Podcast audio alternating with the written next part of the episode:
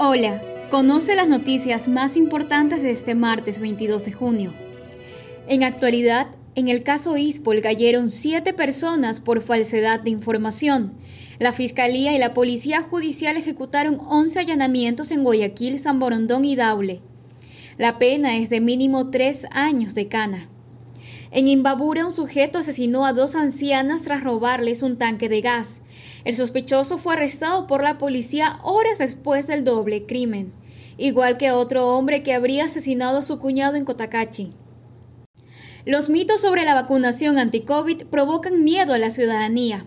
Las creencias de quienes rechazan vacunarse complican la contención de la enfermedad. La ciencia les niega sustento y advierte su peligro. En Quito, un huecote se tragó una cancha de la Ciudadela, México. Los trabajos para mitigar el daño tardarán al menos tres meses. Los moradores temen que el coliseo del sector también se derrumbe. En deportes, William Riveros no jugaría en el clásico del astillero por una lesión. Entérate de estas y más noticias en extra.c.